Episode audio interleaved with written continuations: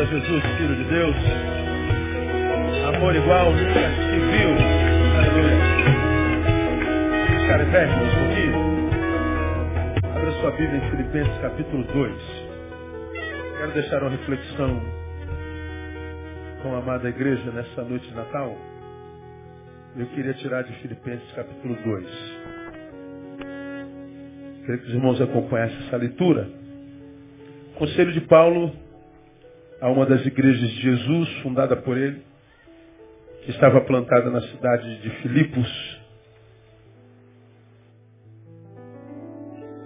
E ele escreve uma carta exortativa tremenda e cheia, repleta, totalmente de conselhos de vida, que, se observados, é, certamente farão manutenção na vida na, daquele que a obedece até o final da vida.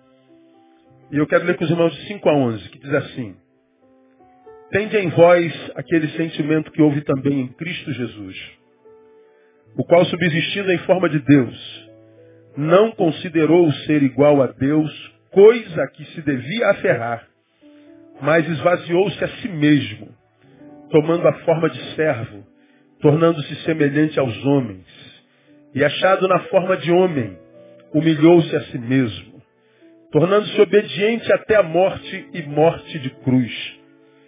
Pelo que também Deus o exaltou soberanamente lhe deu o nome que é sobre todo nome, para que ao nome de Jesus se dobre todo o joelho dos que estão nos céus e na terra e debaixo da terra, e toda língua confesse que Jesus Cristo é o Senhor, para a glória de Deus Pai. Posso ouvir glória a Deus? Vamos orar. Deus, te louvamos por Jesus. Te pedimos que fale conosco a respeito dele. E que tu fales de forma a tocar o nosso coração, gerando vida, consolação, exortação e crescimento da palavra. Muito obrigado porque Jesus nasceu um dia em Belém, outro dia no nosso coração. E porque ele nasceu, gerou vida na nossa vida e vida abundante. Honras e glórias ao teu nome. Por Jesus de Nazaré, nosso Senhor. Amém. Glória a Deus. Podem se assentar, irmãos. Estava pensando no que dizer nesse Natal. Porque eu acho que não há, não há mais o que se dizer sobre o Natal, porque todos nós sabemos o que é Natal. Acho que aqui no Ocidente não há quem não saiba que o Natal é uma festa de aniversário, não é verdade? Estamos comemorando a festa de aniversário de quem? Jesus Cristo. Agora respondam para mim, existe alguma festa de aniversário na história dos homens onde o aniversariante seja tão desprezado quanto no Natal? Acho que não existe, existe. Natal é uma festa na qual o aniversariante não é convidado. Aliás, nem lembrado é. Se fosse uma festa literal e tivesse um porteiro confirmando os convites do convidado, Jesus certamente chegaria na porta e o nome dele não estaria na lista. Você não é convidado na festa do seu aniversário. Você nem é lembrado na festa do seu aniversário. Eu me lembro, eu já contei essa experiência aqui, eu fui pregar na igreja Olaria. E eu saí de um evento dos pregadores do caminho, um motoclube da nossa igreja, e eu estava paramentado, eu estava com calça de couro, casaco de couro, estava com com colete do Pregadores do Caminho. E chega eu na porta da igreja, uma igreja batista, tradicional zona. E chega eu com a minha moto gigante, 1.600 cilindradas, todo de preto. Capacete preto. Minha moto é barulhenta e o guidão dela é, é estilo seca-sovaco, aquele que você... É o nome. Ele é aqui em cima. E quem me vê de moto me vê chegando a um quilômetro de distância porque a moto é barulhenta. E eu convidado para pregar naquele congresso. E todos esperando o famoso pastor Neil Barreto. E chega um camarada em cima de uma Harley Davidson, barulhenta, seca sovaco, todo de preto. Com a cara preta certamente suja, e eu aponto para entrar no estacionamento da igreja, o cara pula na minha frente e fala assim, opa, peraí, meu amigo. Onde é que o senhor vai? Eu falei, vou estacionar a moto. Não, o senhor não pode estacionar aqui não. Por que não? O que, que o senhor quer aqui? Eu quero entrar. Não, não pode, o senhor não pode parar com a moto aqui dentro não. Mas por que, meu amigo? Porque não pode, meu amigo. Pô, mas me dá uma razão. Eu não quero que você estacione aqui dentro. Tá bom. Eu desci com a moto e fui parar na calçada da igreja. A calçada é pública, correto? Nem todo mundo sabe, mas a calçada da sua casa não é sua, não. Você sabe disso, não? Sabe, não sabe?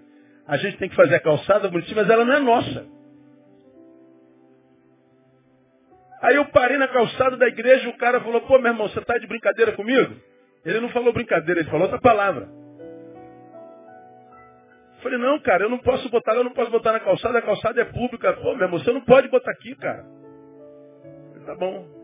Atravessei a rua, botei lá no outro lado da rua. Antes de entrar, eu posso botar lá do outro lado da rua? Aí é problema seu. Falei, tá bom. Atravessei a rua, botei lá do outro lado. Tranquei a moto, tirei capacete. Naquela época ainda não usava iPad, era um biblão desse tamanho. Botei minha Bíblia debaixo do braço, vou entrando na igreja. Ele para na porta da igreja, só que tinha uma escada que sobe para o templo. Aí alguém estava descendo a escada, me viu entrando. Pastor Neil, seja bem-vindo. Foi o cara estava na minha frente, eu subindo, a menina descendo, pastor Neil. Quando ela falou, pastor Neil, seja bem-vindo, o cara falou assim, o senhor é o pastor Neil? Eu falei, sou eu. Putz, isso me perdoe, pastor. Pelo amor de Deus. Ele não sabia onde fiava a cara. Bom, pelo menos sentiu vergonha. Tem vergonha na cara, entendeu? Aí eu citei um versículo para ele, não julgue segundo a aparência, mas segundo o reto juízo de Deus. Eu não deixo de ser quem eu sou por causa da roupa que visto. E nem passo a ser aquilo que pareço ser quando visto uma roupa. Que nós somos, somos na essência. É, esse, esse, essa, essa, essa experiência me veio à mente porque eu era o convidado especial daquele, daquela, daquele congresso, eu era orador oficial. E o orador oficial estava sendo barrado na porta do congresso para o qual ele foi convidado com um ano de antecedência. Mas a, o meu barrar, ou seja, eu estava sendo barrado por causa da ignorância do que representava o anfitrião.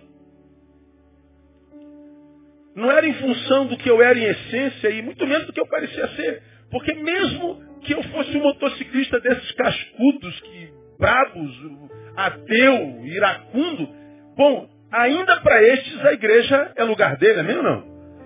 Lógico que é. O convidado estava barrado na porta por causa da ignorância do anfitrião. Eu fiquei pensando é, como Jesus se sente nessa época. Essa época é uma época em que nós é, celebramos muito. Se não por nada, por causa do aniversário, por causa do feriado. Se não serve para nada, serve pelo, pelo feriado. Mas eu fico pensando o que, que Jesus, nessa época que nós gostamos tanto, ficamos dóceis. Feliz Natal, Deus abençoe. Já pensou se o ano inteiro fosse como a última semana do ano? Muita saúde, paz, o resto a gente corre atrás. Feliz ano novo, que tu não fala com o vizinho o ano todo, cara. Mas na última semana, feliz ano novo, muita saúde, paz. E, pô, tu é a razão da minha desgraça, cara, do ano todo. Agora no final do ano tu vem com essa solidariedade hipócrita. Tu já pensou se a terra fosse a proporção do espírito que nos invade na última semana do ano? Isso é o céu, isso aqui. Mas não, a última semana é só hipocrisia. A realidade é o que acontece antes do Natal, antes da semana de fim de ano. Bom, essa semana é uma semana de celebração, muito presente, muita festa. É, subimos o morro ontem, as crianças celebrando. É, eu, eu, falei de manhã uma experiência de um garotinho lá no morro que, que ele estava com picolé na mão, ele estava com, com crepe na outra mão, ele estava com batata, um saquinho de batata debaixo do braço e com um bolinho, acho que aquele era um bolinho de chocolate, era um bolinho de chocolate? Ana Maria, e o Ana Maria, no outro, ele eu não vou largar nada, mas não vou perder nada.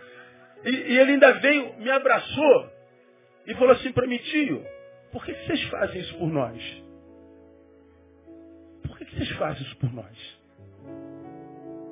Cara, eu chorei na hora. Por que vocês estão sendo bons para nós? Por que vocês fazem festa para nós? Que vocês estão aqui dando esse presente todo? Ele nem tinha ganho o presente dele ainda. Pois eu vi na foto que ele foi um dos que ganhou uma bicicleta também. Que só faz para nós? Eu falei, porque é, nós somos amados por Jesus e amamos vocês, portanto fazemos porque Jesus ama vocês. Nós somos a expressão do amor de Jesus na vida de vocês. Quem está fazendo isso por vocês não é Papai Noel, é Papai do Céu. Ele falou, Pai do Céu está fazendo por nós, é, nós só somos os correios, somos só os agentes. Aí ele falou, então eu amo o Papai do Céu. Falei, Isso é a melhor coisa que você pode fazer no mundo. Então o Natal para essa criança é tudo. Agora, o que é o Natal para Jesus? Deve ser um tempo muito ruim para Jesus. Porque é um tempo em que se sabe, deveria ser a lembrança do que ele é, mas passou a ser um tempo de consumismo. Passou a ser um tempo de, de, de ostentação.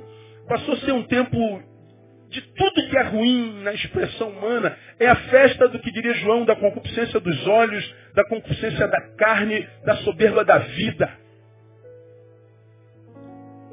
São as três razões pelas quais João diz assim, não ameis o mundo, por quê? Porque o mundo tem concupiscência dos olhos.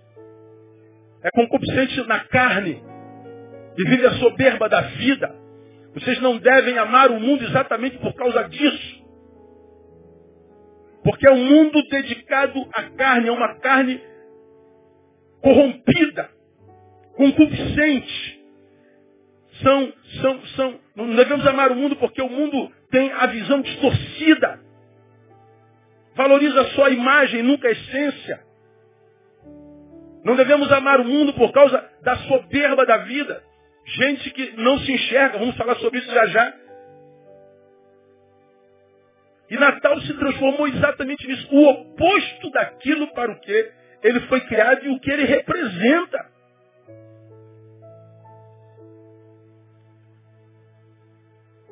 Aí eu fico perguntando, por que, que a gente exclui Jesus da sua festa? Por que, que Jesus não é lembrado? A gente tenta lembrar, gente faz uma lista assim de aniversário, de, de presente. E a gente lembra de todo mundo, lembra do porteiro. Aí é o mês das caixinhas. Não é verdade? Que parte de gente na tua É o correio, é o lixeiro. Quem mais? É o que entrega gás. É. Hã? O, o cara que, que, que vai lá anotar o teu hidrômetro para te cobrar também quer. O cara que vai marcar tua luz e vai entregar tua quer também. Mas na nossa lista não entra Jesus de Nazaré. Por que, que Jesus foi posto para fora? Por exemplo, por que, que o cristianismo hoje é tão perseguido? Por que, que o cristianismo, a religião de Jesus, se é que a gente pode chamar o cristianismo de religião, é tão combatido, é tão, tão, tão questionado por tantos? Por que, que a própria existência dele é tão questionada? Simples. Ah, o, o cristianismo é questionado porque é a única fé que exige conversão. Você quer ser um cristão? Tem. Então tem que negar-se a si mesmo. Tem que morrer. Tem que tomar uma cruz. E só depois seguir Jesus. Ou seja, não dá para ser como é se deseja abraçar a fé do Cristo. Tem que passar por mudança de mente.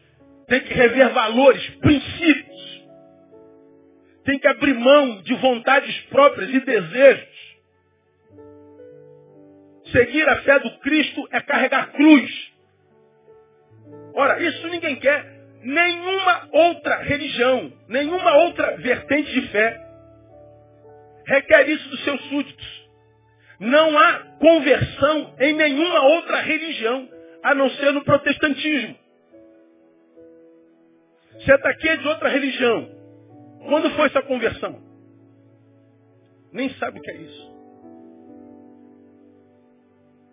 Agora no Atos dos Apóstolos, quando Pedro se levantou e pregou a palavra na unção do Espírito Santo, no dia em que o Espírito Santo foi, foi, foi enviado à terra, no dia de Pentecostes, a palavra de Deus diz que a, a, palavra de Pedro, que foi a história de Jesus, compungiu o coração do povo e o povo perguntou: o que faremos, irmãos? Nós acreditamos nessa palavra, nós queremos esse Cristo, nós queremos esse Jesus. O que, que a gente faz agora, apóstolo Pedro? Arrependei-vos, convertei-vos. Cada um de vós seja batizado para a remissão dos vossos pecados. E que seja em nome do Pai, do Filho e do Espírito Santo. E aí vocês vão receber o dom do Espírito Santo. Convertei-vos, arrependei-vos. A palavra lá é metanoia. Entendeu a palavra? Quer Jesus? Quero. Então arrependei-vos. Ó. Quem, quem, é milico aí, ó, sabe o que, que é isso aqui? Ó, ó, ó. Vou me arrepender. Ó. Conversão. Ó. ó. Me converti. É mudança de rumo, mudança de vida. Conversão é não viver mais como vivia. É não viver mais para si. É viver não para os seus próprios desejos, mas viver para o Cristo, que o alcançou com graça e verdade. Qual fé, tirando o cristianismo, fala de conversão? Então não tem como amar essa fé cristã se não for dela ou desejá-la sem disposição de passar pela conversão. Não tem como.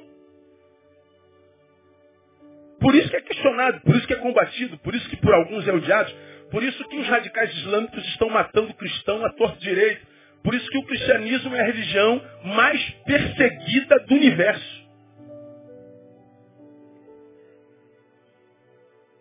Por que, que Jesus é, é posto para fora da vida dos homens, inclusive na sua festa de aniversário? Porque a vida de Jesus confronta o modelo de vida dessa sociedade caída. E ele confronta o modelo, o status quo, assintosamente olhar para Jesus enquanto sociedade contemporânea e o, o seu modo de vivendi, e olhar para Jesus é ser confrontado e ser reprovado no tipo de vida que a gente vive. Por isso que Jesus é posto para fora, porque a luz dele revela nossas trevas. Porque a sua humanidade correta revela o nosso modo errado de ser. Por que, que nós rejeitamos Jesus? Porque olhar para Jesus é olhar no espelho e se reprovar. É por isso que Jesus é posto para fora, não só do seu aniversário, mas posto para fora da vida dessa geração. Porque estar diante de Jesus é estar diante de um espelho. E diante de um espelho que revela o fato de que nós somos reprovados na forma como somos. Ora, tanto somos reprovados que está aí nos jornais, está aí é, na, nas televisões, está aí em todos os meios de comunicação, como nós somos geradores de morte, como nós somos produtores de desgraças, como nós somos corruptos, como nós somos a doença do outro, nunca remédio, como nós somos a razão da tristeza, da destruição, como nós estamos deteriorados enquanto seres humanos. Que loucura é essa, irmão, que a gente está vivendo? Essa semana, três crianças foram esquecidas dentro de carro. Como é que você explica um negócio desse, cara? Como é que o camarada, o camarada vai trabalhar e esquece a criança dentro do carro? O que, que é isso, cara?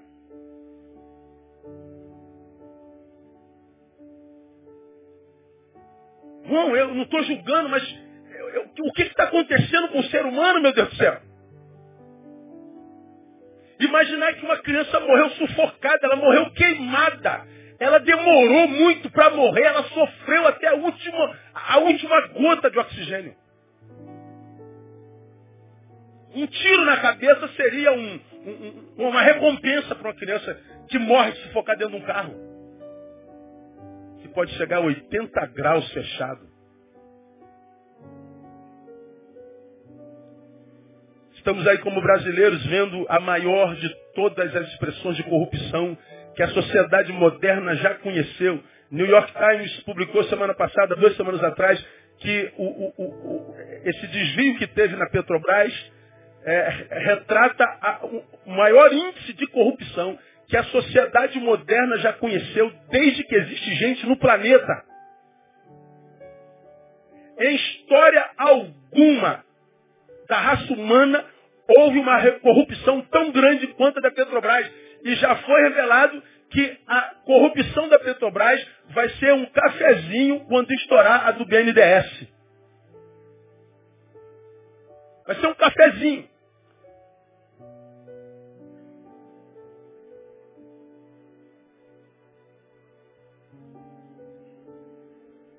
Que tipo de gente a gente é?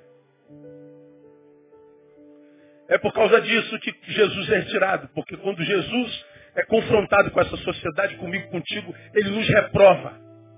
E para que nós não tenhamos que nos encontrar conosco mesmo, em Jesus, nós botamos Jesus para fora, consciente ou inconscientemente.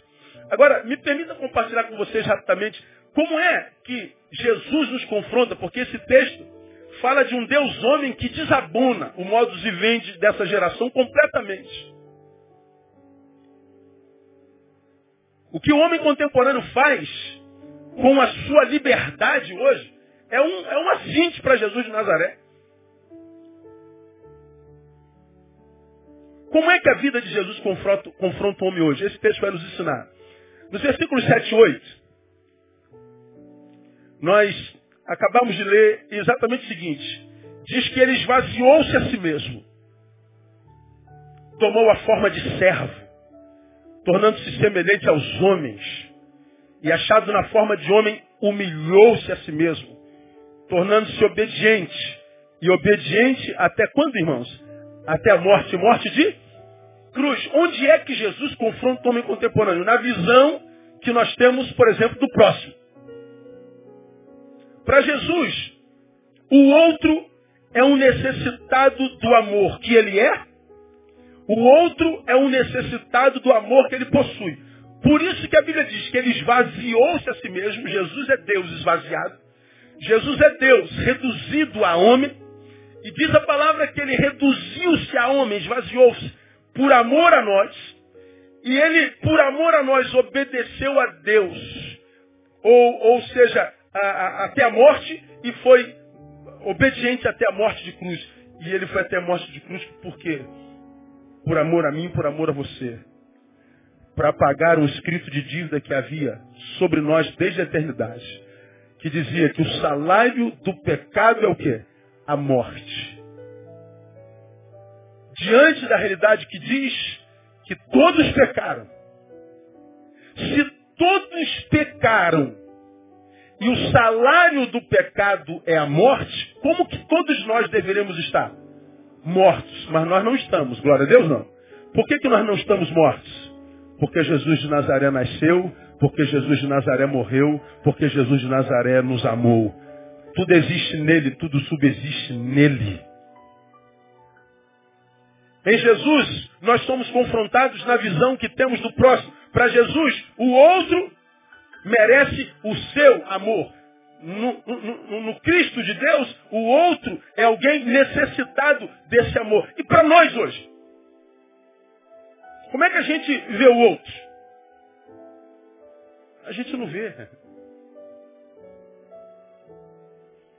A gente não considera. A gente é empresário, como eu já preguei aqui, como empresário da indústria farmacêutica, a gente tira os componentes químicos desse remédio para economizar dinheiro. E alguém diz assim, moço, não faz isso não, porque muita gente vai morrer se você tirar o componente químico. Não me interessa. Ele, para ganhar dinheiro, mata multidões. Você pega o sujeito que aparece na televisão e diz, eu matei mais de 40 mulheres. Por que, você fez isso? Me deu prazer. Eu gostava de matar esganada, eu gostava de vê-las debatendo. Eu gostava de vê-las gritando. Você se arrepende? Não. E se me libertarem, eu vou fazer de novo. Quem é o outro? Não é. Como amar Jesus? Como admirá-lo? A não ser que seja esse Jesus da igreja evangélica contemporânea, que é um Jesus idiotado que existe para que a gente se sinta bem, só. Um Jesus que existe para fazer a nossa vontade. Um Jesus que não é Senhor, é servo. Um Jesus que é empregado, um Jesus que é esparro. Esse Jesus é o Jesus que enche a maioria das igrejas. Mas o Jesus que diz que se, se quiser me seguir, precisa negar-se a si mesmo. Se quiser me seguir, precisa amar ao outro tanto quanto diz amar-me. Ah, não, esse Jesus a gente põe para fora das nossas festas. O outro, para nós, é quase aquela relação que Calbart tinha com a sua visão com Deus. Calbart foi o teólogo que disse que Deus é o totalmente outro. Tão outro que é impossível que o homem, enquanto homem, consiga fazer qualquer tipo de análise a respeito dele. Qualquer pretensão de se entender Deus pela filosofia humana, pelo intelecto humano, pela, pela capacidade humana, seria total absurdo. Seria um ato de idolatria. Porque Deus é tão outro que nós, enquanto nós, não temos a menor hipótese de chegar a Ele. Calbart diz que a única forma de alcançar esse totalmente outro é através da sua revelação, Jesus de Nazaré. É quando totalmente outro, através do homem Deus, se fez igual a nós. Agora, parece que nós absorvemos a teologia de Calbart na sua visão de Deus e olhamos para o outro e dizemos que o outro é totalmente outro. Isso é um engano. O outro é a extensão de nós mesmos. O outro é a razão da nossa vida. O outro é o que dá sentido à nossa vida. O próximo para Jesus não é alguém de quem se deve tirar a priori, mas é alguém com quem se deve compartilhar algo nosso. Esse é o problema dessa geração. Toda vez que nós olhamos para alguém, nós queremos desse alguém tirar alguma coisa. Quando alguém, nesse tempo presente, chega perto da gente, muito bonzinho, posso ajudar? Ih, meu irmão, tu já. E qual é, meu? Está querendo ajudar por quê? Não, senhora, eu só estou querendo. Não, não quero tua ajuda, não, muito obrigado. Porque nós não estamos mais acostumados a recebermos o bem sem segunda intenção. Fazer o bem é ser taxado de alguém mal que está fazendo bem para tirar alguma coisa maior depois. É um perigo fazer o bem hoje. Eu me lembro bem pouco tempo atrás, eh, a minha filha tem 19 e ainda parece ter uns 14. Quando ela tinha 14, parecia ter 10. Eu viajei para Juiz de Fora com, com Thaís. Thaís é, é, é, é, ela é dengosa, ela é pegajosa, ela é carinhosa, ela é Andréia, beijoqueira. Então onde anda, abraça, pega na mão, pula em cima. Eu estou viajando com Tamara e foi para Juiz de Fora, se eu não me engano. Com Thaís. E Thaís caminhando comigo de mão dada na rua, pequenininha. Eu falei, meu Deus, dá até medo caminhar com a criança, um homem velho como eu. Com criança de mão dada. Dormimos no hotel em, em, em Juiz de Fora. Eu entrando de Thaís, com Thaís de mão dada no hotel. Falei, Jesus tem misericórdia. Por quê? Porque nós vivemos a era dos pedófilos. Que reduziram crianças a um pedaço de carne que se come, um objeto de consumo. Ficamos com medo de amar o nosso filho, de sexo oposto, com medo do que vão pensar. Temos medo de ajudar uma velhinha a atravessar a rua porque ela pode pensar que nós somos trombadinhas, ainda que velhos, trombadões. Nós perdemos o direito de fazer o bem. Porque a cultura vigente faz nos ver o outro como alguém de quem a gente só tira. Faz nos ver o outro como alguém que a gente abusa. Como alguém de quem a gente retira. Para Jesus não. Para Jesus o outro é alguém carente do seu amor, do nosso amor. É alguém com quem a gente compartilha algo que nós temos. Não tem como amar Jesus, cara. Jesus ensina que a nossa própria vida só encontra sentido no outro. Não há explora, a exploração dele, não na exploração dele, mas sim no amor que o ministramos. Você já aprendeu isso aqui, já repetiu isso mil vezes. Mesmo as nossas vitórias perdem sentido se nós, temos, nós, nós não temos um amigo para celebrar. Nem vencer, nem, nem ganhar, nem ser campeão vale a pena se eu não tenho alguém Você lembra que eu falei sobre isso aqui? Falamos de Flamengo e Vasco aqui brincando. Vamos imaginar, né, profetizando 2015, que o Vasco deu de 4 a 1 no Flamengo na final do Carioca. Não posso sonhar? Não posso mais? Dá licença? Vamos lá, Vasco ganhou de 4 a 1. Não. Flamengo ganhou de 4 a 1. Ah. Olha o inimigo se levantando. Os, os vascaínos, crentes. Não, não importa. Vamos botar Fluminense e Botafogo. cabe numa Kombi a torcida. Então, o couro está fluminense hoje, quase, né? Só faltou. Olhando para os dentes, fica fluminense. Vamos lá, o teu time ganha de 4 a 1 do time oposto. Qual é o melhor disso, irmão? Lembra? É no dia seguinte chegar no trabalho e achar o nosso amigo, cara. Tu é Vasco, tu ganhou o Flamengo de 4 a 1. Tu chega de manhã cedo, babando. Cadê ele? Flamenguista. Ele vai trabalhar? Vai nada. Some todo mundo. Você vê, o teu time ganhou de 4 a 1, foi campeão, tetra campeão, 200 vezes campeão. Tu ganhou o quê? Nada. Continua duro. Mas o que, é bom nisso? É zoar o amigo amanhã.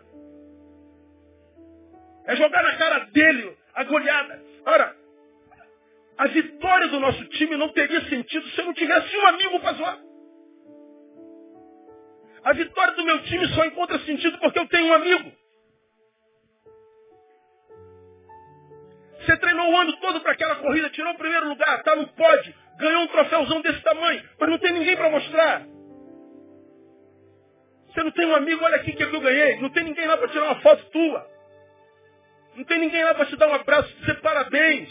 Para que, que serve um troféu do nosso tamanho? Para que, que servem as vitórias se eu não tenho um amigo para compartilhar? Vitória ou derrota se eu não tenho alguém é a mesma coisa. É disso que Jesus fala do outro. O outro nunca será totalmente o outro. O outro é a extensão de mim mesmo. Nós somos um. Irmãos de raça. Essa é a mensagem do Natal. Essa é a mensagem do Cristo de Deus. Os fariseus que não conheciam esse tipo de amor, chegam perto de Jesus para experimentá-lo e dizem, mestre, qual é o grande mandamento da lei? Eles perguntam pela lei. E Jesus diz, o mandamento da lei, o grande, é amar a Deus sobre todas as coisas e guardar os seus mandamentos. Só que Jesus não termina aí. Ele diz assim lá em Mateus capítulo 22, este, agora, fariseus, é o primeiro grande mandamento. Primeiro, esse é o primeiro. Amarás ao Senhor de toda a sua alma, de todo o teu coração, de todo o teu entendimento. Este é o grande primeiro mandamento. Só que agora, fariseu, existe um segundo semelhante a este, ou seja, tão grande e importante como o amar a Deus. Você sabe qual é, fariseu? O, o, o, o, segundo mandamento tão importante quanto amar a Deus, qual é? Amar o teu próximo como? Sabe o que Jesus está dizendo? Que no tempo da graça amar a Deus é pouco. Quem ama a Deus e aborrece seu irmão mente. Não existe amor a, a, a, numa vertente só, só na vertical. O amor depois de Jesus tem a geografia da cruz. É amor do, do, do chão para o alto, é o amor do lado para o outro. É uma cruz. Ele está dizendo que o amor que sai do homem para Deus, mas que não desemboca no amor pelo seu próximo, é um amor mentiroso.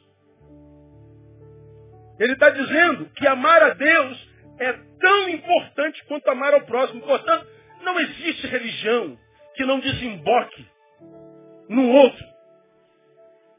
Não há religião que seja de Deus que não seja construtora de pontes entre os homens.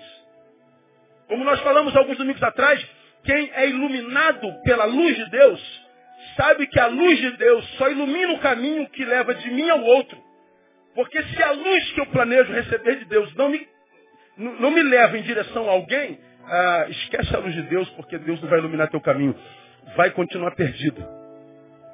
Portanto, escuta, meu irmão, quem resolveu, porque se relacionou errado, porque fracassou em relacionamentos, porque se frustrou, porque foi o péssimo gestor de si mesmo, quem porque está traumatizado, ferido, desistiu de relacionar-se, você, quando desiste de se relacionar, você está dizendo que desistiu de Deus.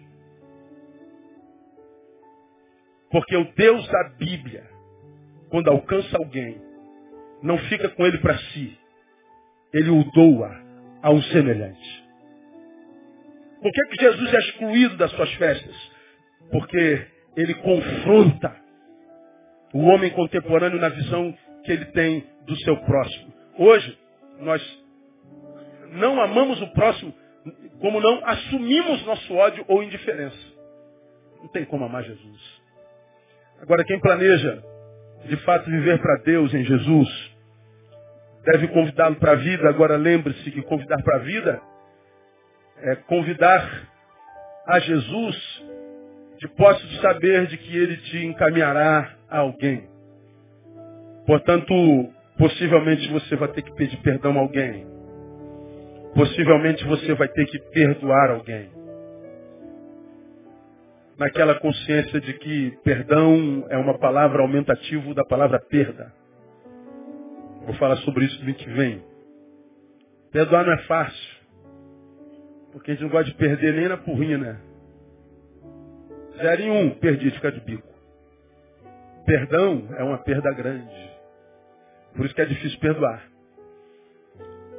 Jesus confronta essa sociedade na visão que nós temos no próximo. Mas mais, ele confronta um homem no quesito obediência.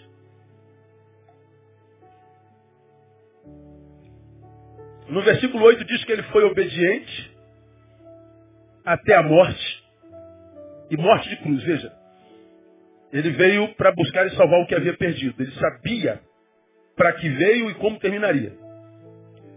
Ele foi traído, abandonado. Ele foi violentado, mutilado,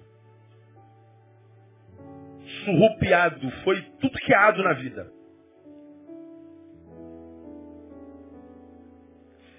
Ele foi caminhando para a morte e ele tinha liberdade para dizer: Não, isso eu não vou obedecer. Mas no caminho é revelado como ele vai morrer. Morte de cruz, que é uma morte dolorosa, demorada, e era morte impressa aos piores assassinos da sociedade. Jesus, conhecedor do futuro, podia ter desistido dele no presente, mas ele continuou em obediência. E ele foi obediente até a morte, mesmo morte de cruz. Ora, Jesus é rejeitado porque ele sabe da forma desobediente que vivemos. Por exemplo, toda dor social, toda, é produto da quebra do princípio de autoridade e do abuso dela. Quebra do princípio de autoridade e desobediência. Toda dor social. Pense numa dor que a sua sociedade sente. Qualquer uma. Pode analisar essa dor existe na sociedade por causa da quebra de um princípio de autoridade. Vou dar um exemplo. Falamos que estamos diante, nesse momento histórico, da maior corrupção que a sociedade moderna já conheceu. E você vê nas mídias sociais todo mundo metendo mal no PT, metendo pau na Dilma, metendo pau em todo mundo. Como se ela tivesse parado lá de paraquedas. O Espírito Santo jogou ela lá na presidência e a gente não tivesse nada a ver com isso. Aí nós vemos o Brasil dividido. Um amaldiçoando e outro tentando quebrar a maldição. E nós, enquanto sociedade, vivemos, vivemos amaldiçoando nossos políticos, nossos senadores, nossos governantes e amaldiçoando como se eles fossem pior do que nós. Nós reclamamos da sua corrupção, mas eu pergunto, você estaciona o carro na calçada? Você avança sinal?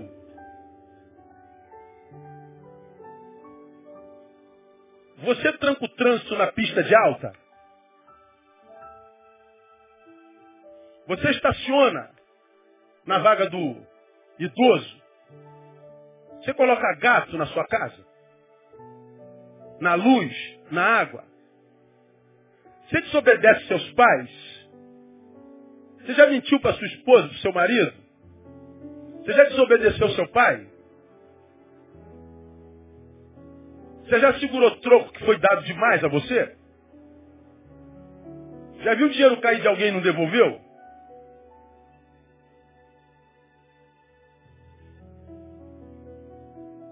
Você imagina que sendo o povo que nós somos, mal educado,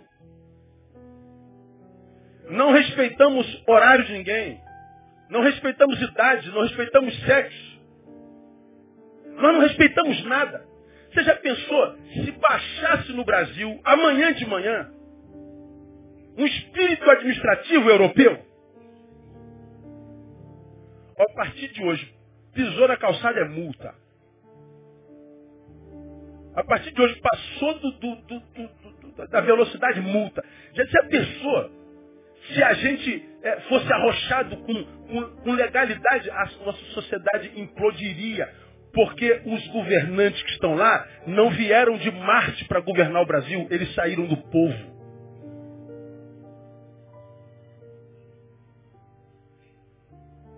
Eles saíram de nós, nós os colocamos lá. E agora eles nos oprimem. E nós achamos que o culpado são eles, não. Nós tivemos o direito de tirá-los de lá. Os mantivemos. Quebramos um princípio de autoridade, ou seja, nós tínhamos o poder de renovar tudo. Preferimos não renovar. Por que, que os casamentos acabam? Porque o marido parou de amar, a mulher parou de submeter. Porque baixou um espírito de solteirice num dos dois. E que agora, depois de casado, ele diz, eu quero viver a minha vida. Não pode, tua vida não é mais tua. Você adoou a sua esposa, o seu marido. E ela agora só pode ser vivida compartilhadamente. Mas não, você não quer mais compartilhar. Quebrou um princípio de autoridade, desobedeceu. Por que, que é tantos filhos perdidos? na droga, no crack. Por que, que o crack está matando essa geração como nunca? Porque os filhos desobedeceram seus pais. Por que, que é tanta gente carcomida pela solidão? Porque não honrou as amizades que um dia teve. Por que, que há tantos discípulos de Jesus vivendo como se fosse servo de tranca-rua? Porque não vivem em obediência à palavra do Deus que dizem crer. Toda dor social, familiar, existencial, subjetiva é produto da desobediência. Por que, que nós queremos Jesus longe? Porque Jesus é o exemplo de obediência e quando nós olhamos para ele nós vemos a desobediência personificada. Nós não queremos Jesus, por isso nós tiramos Jesus do nosso meio. Aí nós vemos uma geração desobediente vivendo uma vida desgraçada. 25 suicídios, agora são 28 suicídios por dia.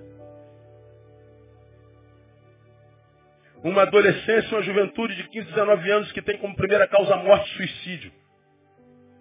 Uma sociedade que a família fracassa, já não é mais maioria a nuclear no Brasil. Uma sociedade brasileira onde acontece 50 mil homicídios por ano. São mais de 130 por dia. E aí pululam os ateus que um dia creram e disse, Deus existisse, não estava essa desgraça toda. Deus sempre existiu. O que não existe é um filho obediente. Que não existe são filhos capazes de se enxergarem. E que não dizem, o culpado sou eu, a gente tem que culpar alguém. Uma sociedade que escolheu viver longe de Deus e que caiu no buraco onde caiu e diz onde é que Deus está, no mesmo lugar. Você escolheu viver sem mim, agora que está aí nessa desgraça, diz que o culpado sou eu. Se você escolheu viver longe de mim, agora exige que eu viva longe de você. Me diga aonde existe na história alguém que se arrependeu por ter obedecido pai e mãe. Aonde está na história de que a obediência faz mal? De ser quem é para a glória de Deus faz mal? Diz a história onde um filho que tem honrado pai e mãe tenha se arrependido disso. Mostre na história da humanidade onde um marido que tem amado e uma esposa que tenha submetido, que essa família não tenha sido abençoada por Deus. Mostre na história onde a obediência fez mal. E toda vez que a obediência, por exemplo, foi, foi, foi, foi é, é, é, castigada, como por exemplo Daniel, Daniel foi parar lá na, na, na cova por quê? Por causa da obediência. Agora, se a cova dos leões é produto de uma obediência verdadeira, então esse fruto não é da obediência. Esse fruto só pode ser plano de Deus para algo maior. E porque a cova era produto do plano de Deus para algo maior, porque ela era obediente, na cova manteve-se obediente. Deus não o livrou da cova, mas Deus o livrou na cova. E na cova, Deus exaltou o seu nome na vida do obediente Daniel. Essa é uma palavra de estímulo para você que está aqui e anda obediência. Você que em 2014 foi um discípulo do qual Deus se orgulhou. Um discípulo que não despertou lágrimas nos olhos de Jesus, mas sorriso nos seus lábios. E está terminando o ano talvez mal. O Senhor está dizendo, meu filho, permanece fiel. Porque no lugar da tua vergonha, 2015 vai ser o ano da tua dupla honra no nome de Jesus. Ninguém se arrepende por ser obediente. Jesus confronta essa sociedade no quesito humanidade, mulher, humildade. Humilhou-se a si mesmo, esvaziou-se a si mesmo. Você já aprendeu que humildade é o primeiro fruto produzido na vida daquele que de fato foi alcançado pela luz de Cristo. Não tem como ser alcançado por Jesus e ser soberbo, irmão. Não tem como ser alcançado por Jesus, de fato, e se tornar inacessível. Não tem como ser de Jesus e sair da boca, sabe com quem você está falando? Você já aprendeu isso? Entramos debaixo da luz de Deus. Essa luz ilumina a nossa vida. Quando ela nos ilumina, a gente se enxerga. Quando a gente se enxerga, só pode dizer como Isaías, ai de mim.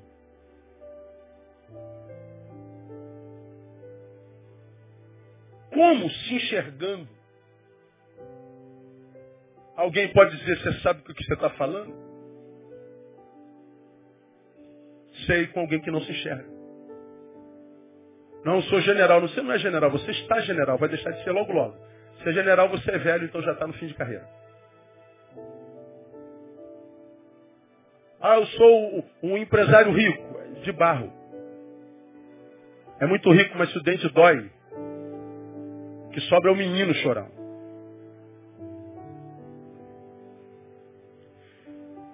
Não sei quando é hoje a gente. Ela ganhou um presente de aniversário. E ela falou, caramba, eu ganhei um presente que não sei nem o que eu faço com isso. Ela falou, não, não tem necessidade de nada. Deus nos tem abençoado, não tem necessidade de nada.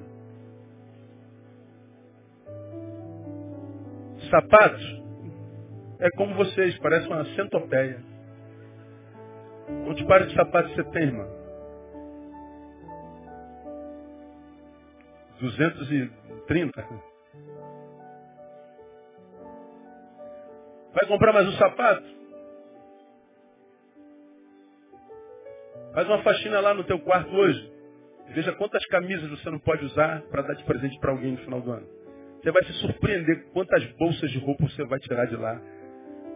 E você vai fazer a limpeza assim, meu Deus, eu nem lembrava mais dessa camisa. Já passou por isso mesmo? Caraca, eu nem lembrava. Gente, essa camisa aqui. Nós temos tudo.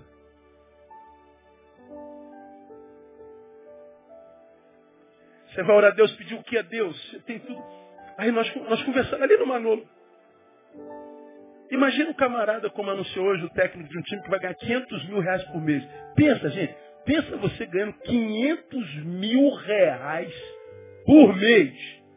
Se fosse na tua vida inteira já estava bom, tá? Agora tu imagina. Que, que, você vai fazer com 500 mil reais por mês? Em dois meses, um milhão de reais. Quanto é que dá no ano esse negócio? 12 vezes 5, quanto é? 6 milhões. O que, que, você vai fazer com 6 milhões? Meu Deus, eu tenho 6 milhões, né? Vou comprar um tênis Nike. Vou comprar uma casa, já comprou. Vou comprar um carro, já comprou. Vou viajar, já viajou. E agora? Tu já fez tudo o que podia com dinheiro, continua vazio. Só. Não tem amigos, tem bajuladores. Não tem intimidade, tem agregados. Não tem o amor e afeto das pessoas, tem a sua inveja. Vou viajar para a Europa, você já foi três vezes. Vou comprar um carro novo, tem quatro na garagem.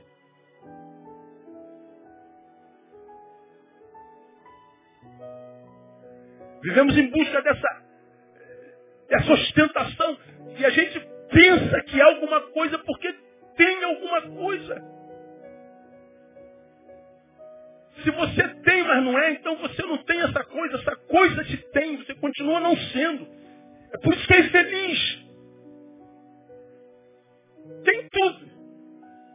Há quatro anos atrás não tinha curso nenhum, agora tem um curso de filosofia. Era um sujeito de segundo grau infeliz, agora é um filósofo infeliz. Era um assalariado infeliz, agora é um cara que ganha 10 mil reais por mês infeliz. Porque as coisas não, nos transformam em vida, a nossa vida. Jesus ele fez o contrário, ele esvaziou-se. Ele, ele humilhou-se e fez na consciência de que ele não é aquilo que possui, ele é aquilo que ele é em essência. Então ele nos ensina humildade. Humildade é a capacidade de se enxergar. A humildade é a restauração da visão que nós temos de si mesmo. Transformarmos em gente humilde é termos passado pelo, pela oftalmologia do Espírito Santo. Todo que passou pela oftalmologia do Espírito Santo agora enxerga corretamente. E entende que a despeito que tem, não é nada. E quando a oftalmologia do Espírito Santo nos alcança, restaura em nós uma capacidade que quase todos os homens perderam. A capacidade de enxergar o nada. Enxergar o nada que nós somos. E que esquecemos porque temos alguma coisa. Essa semana atendi alguém muito querido. Não é de nossa igreja. Sentou comigo no gabinete. E eu falei, aí brother, o que eu posso te ajudar? Falei, eu tenho câncer, descobri ontem. E o médico me deu três meses de vida. Ele falou o nome do câncer dele lá, não me lembro qual é. Melanoma, melanoma, mieloma. Não sei, ele disse que é um, um câncer muito violento. O médico falou, você tem no máximo três meses de vida. Ele veio abrir coração. Eu fiquei pensando, meu Deus. Até anteontem a gente estava bem cheio de sonhos e projetos. A gente vai numa consulta, pega o resultado e diz, você tem só três meses de vida. Cancela todos os projetos, todos os sonhos. Cancela tudo. Faça alguma coisa. Não há nada o que fazer porque você não é nada. Como diz Jesus, é no abrir e fechar de olhos. Nossos sonhos desabam. Minha filha estava chegando, acho que da faculdade, Thaís, outro dia, e eu não sei de onde ela está chegando, acho que é da faculdade.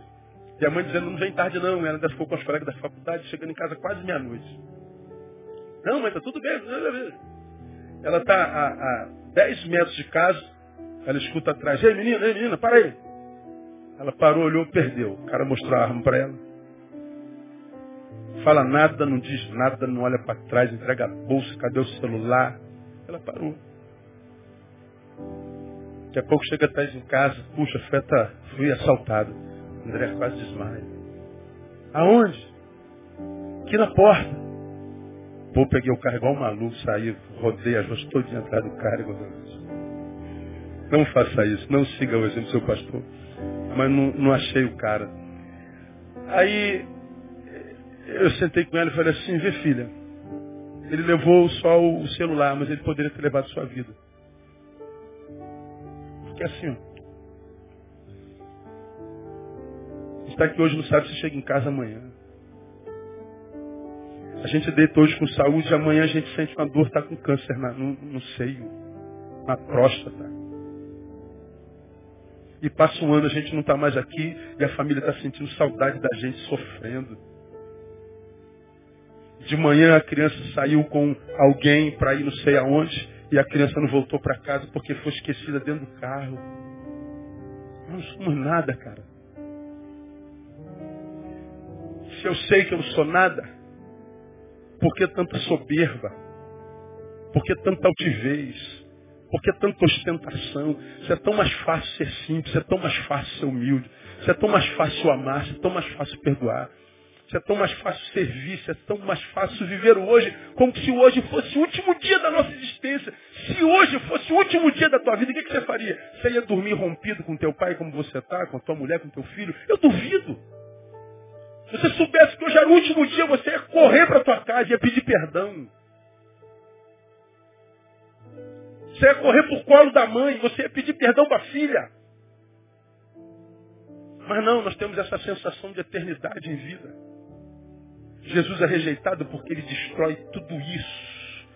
Tudo isso. Humildade é a capacidade que Deus dá ao homem de enxergar o nada, o nada que nós somos. A certeza de que nós agora nos enxergamos é a capacidade de dizer, ai de mim. E é exatamente por isso, por causa da nossa cegueira, que a Bíblia diz que Deus resiste aos soberbos. É por causa disso que a Bíblia diz que a soberba precede a queda. Por causa disso que tem tanta gente caída. Não tem como amar Jesus. Termino. Jesus confronta o homem na sua perseverança. Foi obediente até a morte. Volta, Jesus, desiste, cara. Não, não tenho uma missão para cumprir. Então vai, sabe que é de, de cruz, sei. Volta, Jesus. Não, eu, eu tenho uma missão para cumprir. Eu nasci para isso. Eu vim para isso. E eu vou perseverar nisso. Jesus fala de perseverança.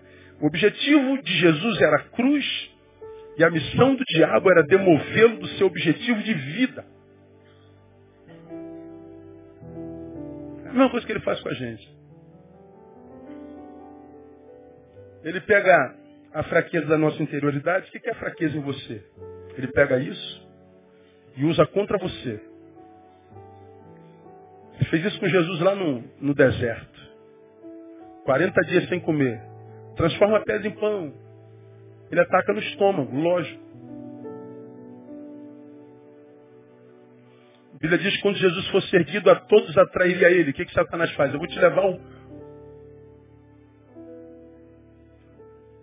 ao alto do, do templo, no cume do templo. Vou te dar fama instantânea. Te levo para o alto. Não, Satanás. Não é dessa fama que eu estou falando. Eu vou ser levantado na cruz. Se você me prostrar, eu te dou tudo isso. Riqueza? Não, não é dessa riqueza. Tudo está no meu poder. Mas só depois da cruz. Satanás oferece o que Jesus teria, só que depois da cruz. O que Satanás queria demovê-lo do seu propósito de vida da cruz. Aí eu pergunto para a gente terminar o que você é hoje? Responda para si.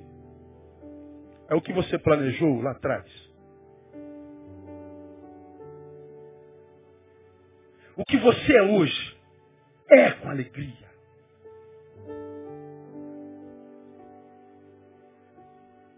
O teu presente é a concreção de um sonho passado.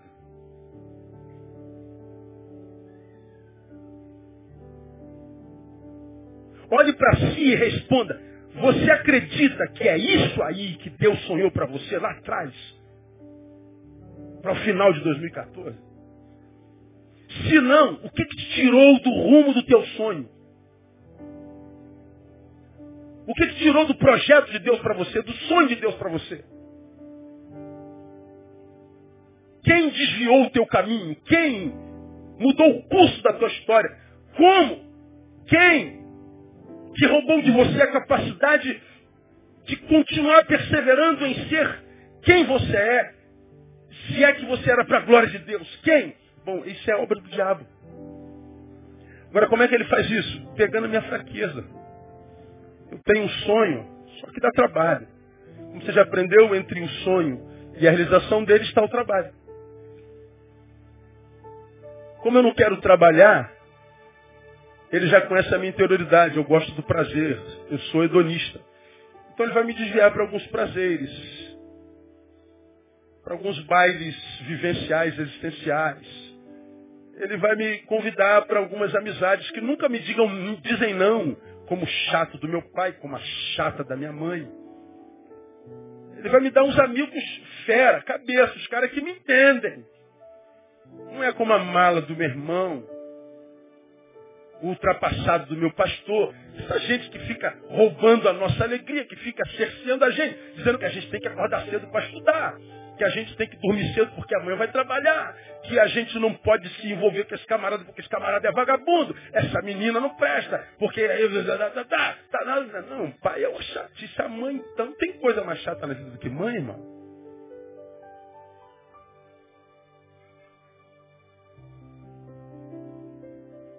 Aí a gente vai se afastando dos chatos que nos amam e a gente vai vivendo os nossos prazeres. E não sabe que em nome do prazer você está abrindo mão do trabalho que vai transformar em você no que você gostaria de ser amanhã. O amanhã é hoje, né? Por que, que essa sociedade expulsa Jesus? Porque Jesus é exemplo de perseverança. Eu tenho um objetivo, eu tenho um alvo. Ninguém vai me desviar dele.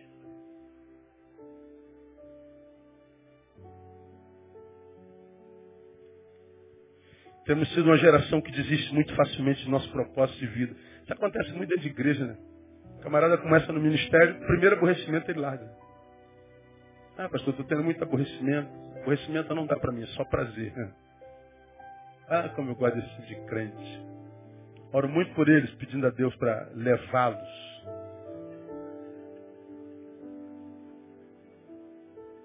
Ah, me aborreci. Fui criticada. Disseram que não ficou bom. Ah, não gostei. Então estou largando. Eu nem, nem questiono. Obrigado. Com Deus. Não estou indo embora não, vou ficar por aí. Ó, já briguei, já brigamos, já, já, brigou, já brigamos. Já brigou com a tua mulher alguma vez? Já brigou com seu marido? A irmã já teve vontade de matar seu marido alguma vez? Ó, o marido está te olhando aí do lado. Aí, ó. Já teve vontade de matar, não, de dar uma surra nele. Mas de pegar aquele rolo de, de. Como é o nome daquele rolo? Rolo de macarrão, de pastel. Mas de arrebentar com ele. Já teve vontade, irmão, de dar um pico na tua mulher?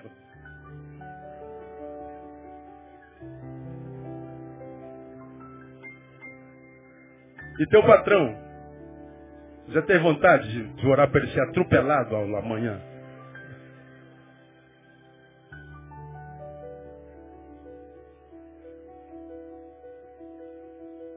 É, acho que todos nós já.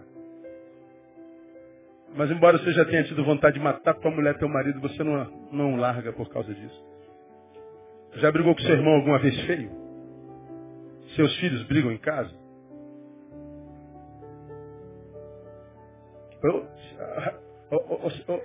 Bin Laden não faz isso com o teu irmão Obama. Obama larga o Saddam Hussein. Parece que é isso, não parece? Agora, vem alguém de fora e se mete entre eles dois.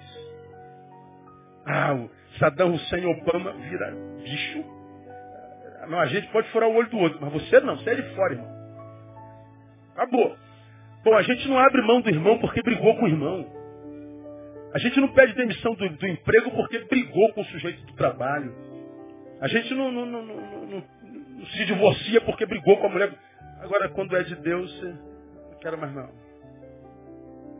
Ou seja, desiste do propósito de Deus direto. Sentei com um dos pastores nossos essa semana. Terminei minha palavra aqui, você está cansado. E depois de um entrevero que teve entre dois, eu falei assim, ó, você estava coberto de razão.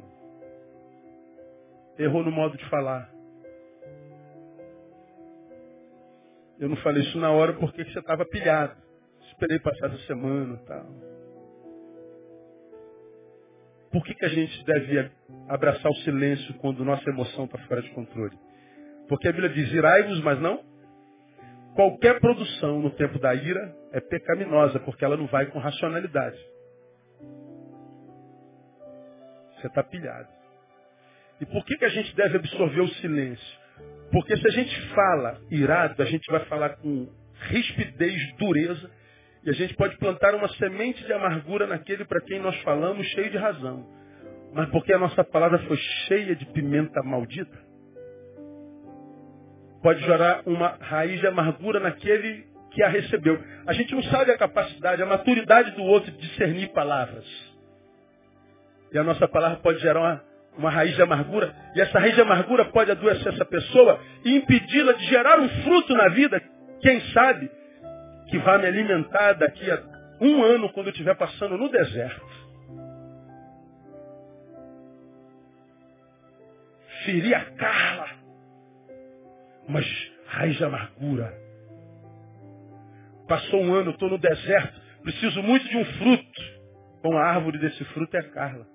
Mas a Carla não produziu porque eu a matei lá atrás. Aí aqui eu morro de fome. Digo, Deus, onde é que tu estás? No mesmo lugar, Neil. Mas é que o fruto que você precisou para hoje, você matou há um ano atrás na tua irmã. Dá para entender o que eu estou falando? Por que, que tantos de nós caminham no deserto com fome de toda sorte? Porque não plantou fruto em alguém no passado. Ninguém está onde está à toa. Tudo que semeia colhe. Irou, cala a boca. Dá a cabeçada na parede. Chuta o meio Mas não produza, porque você pode matar um fruto em alguém que vai te suprir lá na frente. Isso é perseverar em ser quem é, um abençoador, não um assassino de possibilidades, não um assassino de sonhos, não um assassino de futuros, mas um adorador. Jesus tem sido convidado para fora da sua festa, porque a sua vida confronta o nosso modo de ser na visão que temos do outro, na obediência, na humildade, na perseverança. Minha oração, meu desejo, é que ao contrário do que a sociedade faz com Jesus, nós o convidemos para as nossas festas. E que na nossa comemoração do aniversário dele, ele seja o principal. E que olhando para ele, nós sejamos alguém que reproduz a sua forma de ser, amando o nosso próximo, entendendo que o amor de Deus só frutifica em nós quando ele é estendido ao próximo. Na obediência. Ninguém peca, ninguém perde se arrepende por obedecer. Toda dor social é produto da quebra do princípio de autoridade. Você está sofrendo, irmão, quebrou muitos princípios. Deus é culpado, o diabo não é culpado, é você. Então sofre como um homem. Para de dizer que todo mundo é culpado. No princípio de humildade. Eu sei que eu devia estar morto. Eu sou pecador e o salário do pecado é a morte. Então, só porque eu estou vivo eu te agradeço, Deus. Quero viver humildade e de perseverança. Não abre mão do teu sonho. Não abre mão do que Jesus sonhou para você. Se teu 2014 foi muito ruim, diga para si mesmo, vou tomar a rédea da minha vida em 2015. Vou voltar a ser quem eu era em Deus, quando servia o adorava. E você vai ver que voltando a ser quem era, os sonhos são renovados. A aliança renovada. As promessas renovadas. E aí se 14 foi um ano de vergonha, como diz a palavra 2015, é o ano da dupla honra no nome de Jesus. Que Jesus de Nazaré, presente de Deus a nós, aquele cujo aniversário celebramos hoje, te abençoe e te dê a graça de viver o melhor de Deus em 2015 no nome de Jesus. Vamos ficar em pé, vamos aplaudir o Senhor.